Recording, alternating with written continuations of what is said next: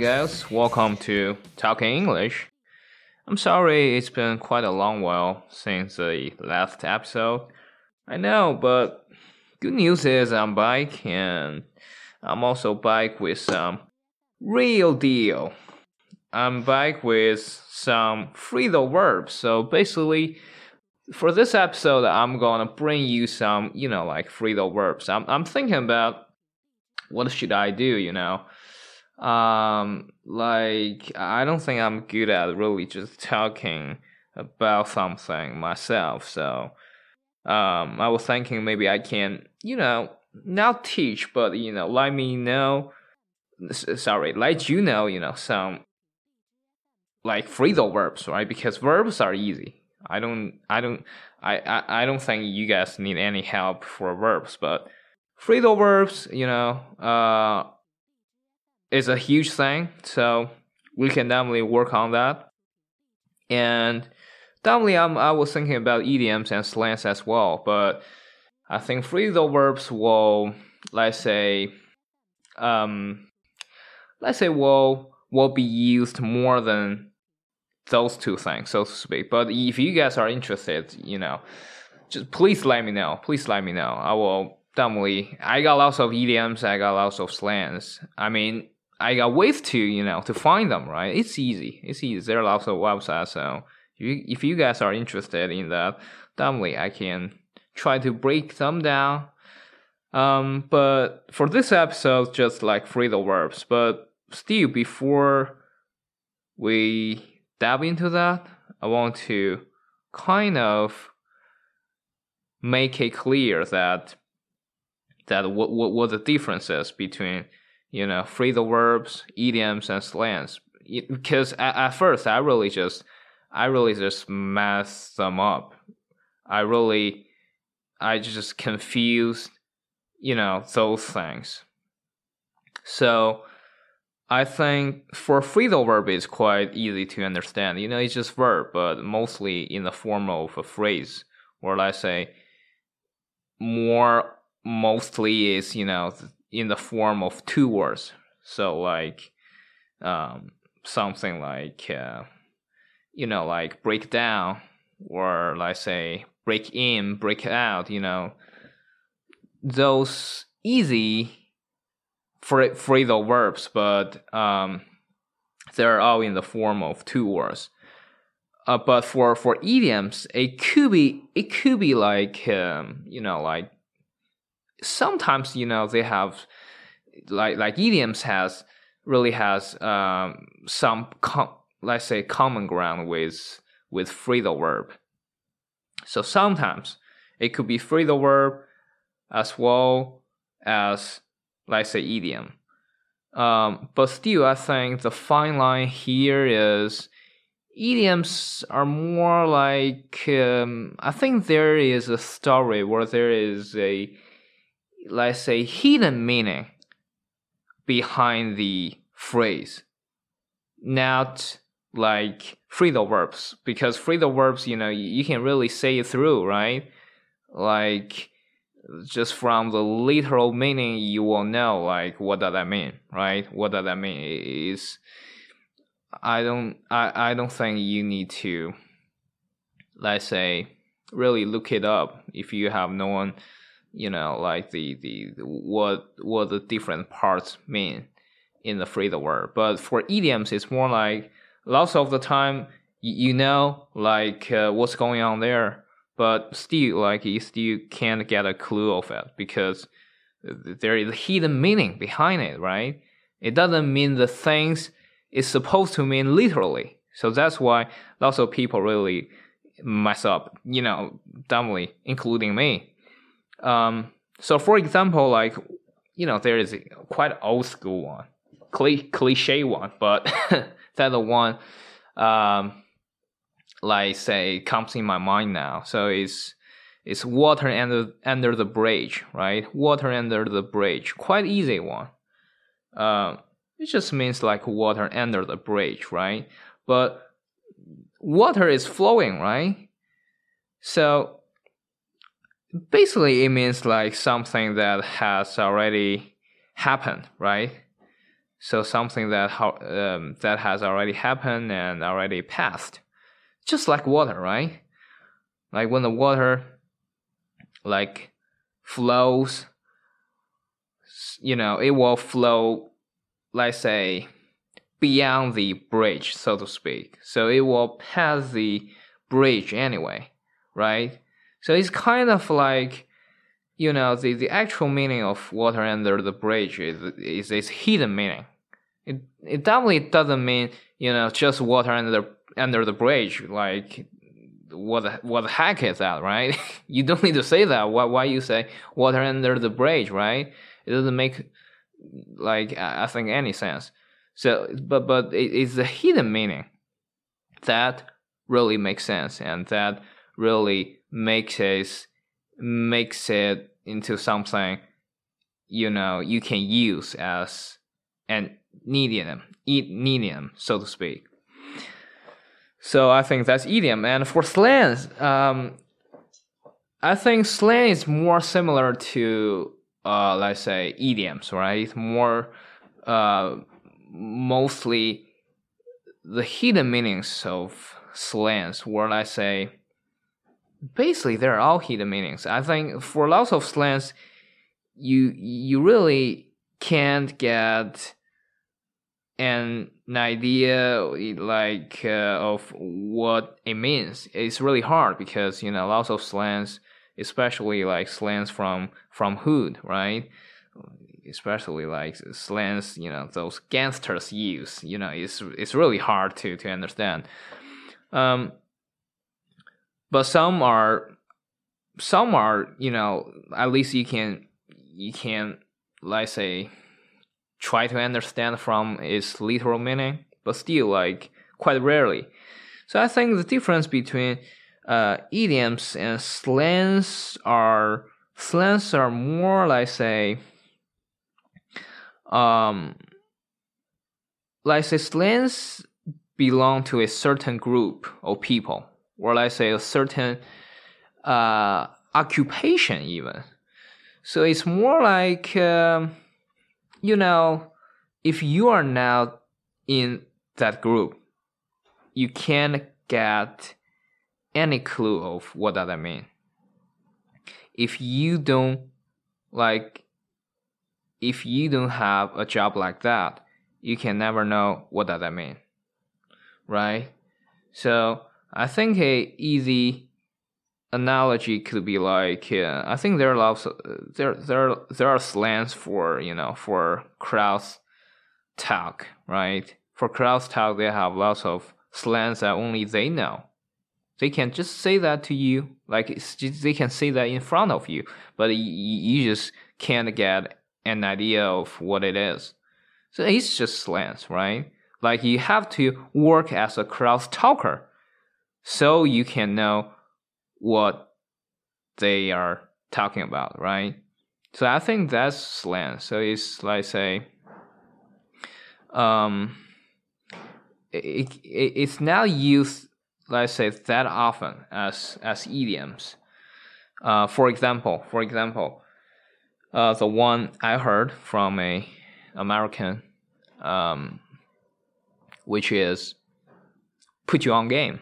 I'll put you on game, right? Put you on game. So it's quite easy. Just put you on game, and you you. I think you're like wondering what kind of game, right? Is that like a computer game or phone game or what kind of game, right?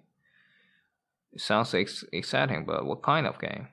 Like uh, something, you know, like you can do with with someone with your girlfriend or you know like what kind of game anyway? So actually uh, uh, crowding to him you know it's, it's more like something like hood language i would say hood language like neighborhood hood right? So it's more like uh, when somebody s- say um, i'll put you on game it means um, he, he will you know take you to some place and do something you can only do in some gray areas, right? In some gray areas. So you can think about it. You can think about it like go to some place where you can get high, right? Through some way. Let's say through some way. Whatever way. Whatever way. Through people or through, let's say, materials. I don't know, but through some way you can get high. So that kind of thing, right? So I think if if he let's say if he didn't tell me like that's the kind of the the meaning of that slang i would never know like uh, it means that way because it's just like put you on game i will think okay so it's more like you know like gaming language right so if that's the case you know after then i will when i play game with my with my friends, I will say, you know what, I'll put you on game because this is a good computer game. But actually, it means totally different, right? So I think that's that's lens. That's slangs. So if you are interested in any of them, just please let me know, right? You can comment below, and I'll try my best to see which one we can look to. But you know, I think there will be lots of fun of it there'll be lots of fun. So let's get into the, you know, the the, the, the three phrasal phrasal verbs we get here because I have said lots of shit already. So basically, the three ones uh, I've got now is like the first one, heat off, heat off. So heat off, heat off. What does that mean? It could be useful. Um, so it means like uh, you can use it this way, like um, like you heat you hit it off, right? Mostly you add it in between. So you hit or somebody somebody hits it off with somebody. Let's say I hit it off with her, right? I hit it off with her. What does that mean? What does that mean? Do I hit here? Do, do I hit her? Not at all. It means like um, for example, I really learned that you know like uh, uh, from a real conversation with a with American. Um, so it goes like, uh, uh, you know, I, I, I, I'm saying that maybe, you know, we can, you know, like uh, have a cow someday, right? Things like that. And she she told me like, you know, mm, I don't know, I don't know um, if you know, like if it hits off, I think he she said hits off. If it hits off, you know, between you and me, things like that. So basically, you know, in that situation, it's more like, um, if you find somebody, you know, comfortable to be with, to talk with, or to do something with, right? In that case, you can say, you know, you hit it off you hit it off, you know, with somebody. So if you hit if you hit it out, sorry, no, this is a hard one. So if you say you hit it off with a girl, you know, if you are a boy, right? You hit it off with a girl, so it means like you guys, you know, have the same interest, you guys have the same hobbies, you guys, you know, um, let's say you guys can really relate to each other, right? So in that case, you can say you hit it off with somebody, right? So that, that that's basically where you can use it. Um, I hope I explained it right, but you know it's my first time to do that, so I'm not sure. Please let me know, right? But as far as I think, uh, I'm really doing a shitty job, but I'm trying. I'm trying my best. All right. I'm trying my best. Um, and this is hard one. This is really hard one. Mm. The next one is act up. Act up.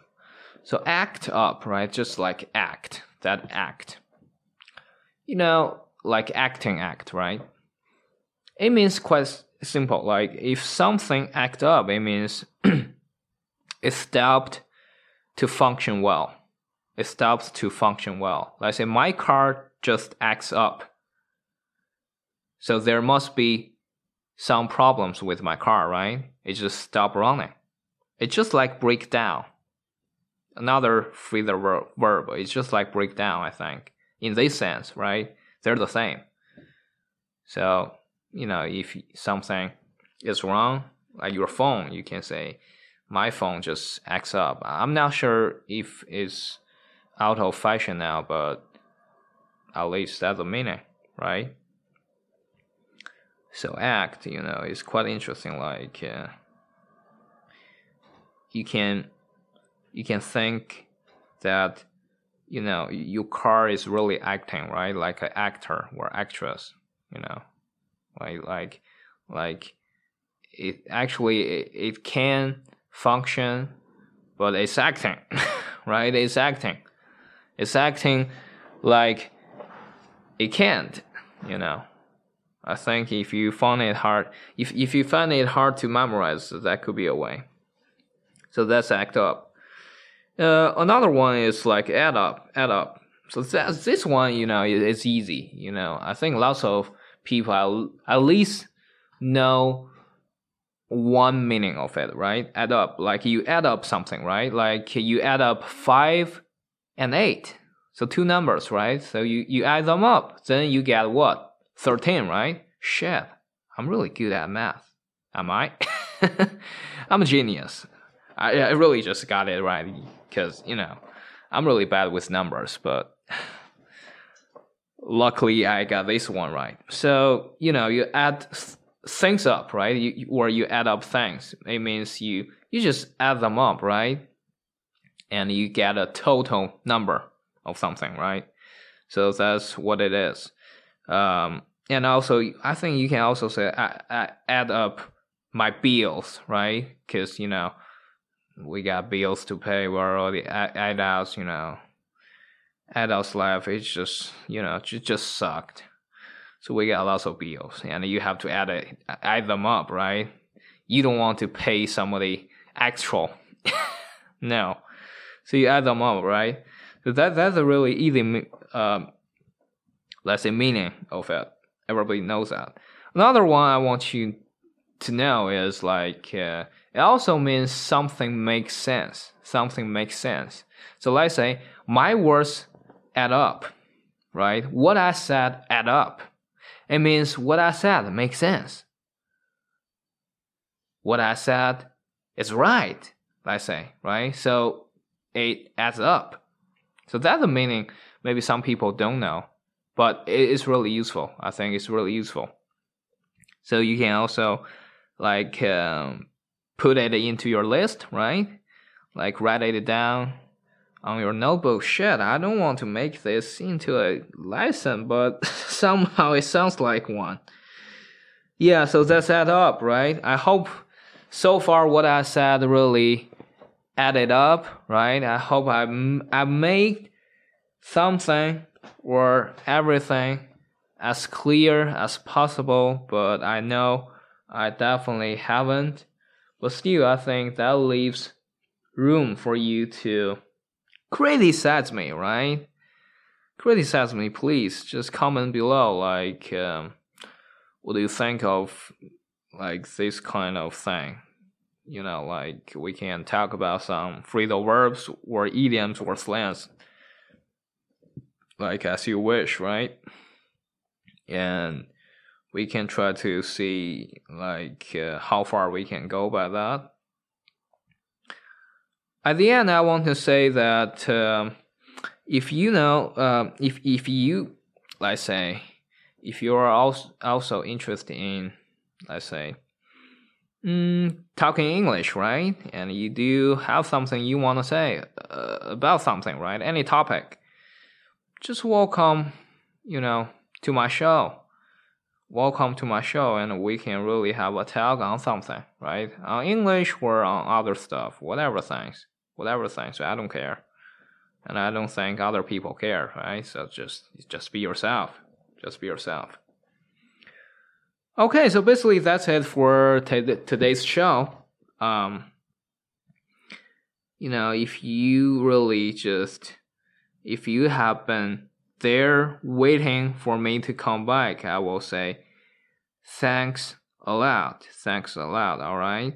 So I will try to, let's say, make the podcast renewed regularly. Alright? I will try my best. I will try my best. Yeah. So that's it for today. Thanks for listening. See you next time.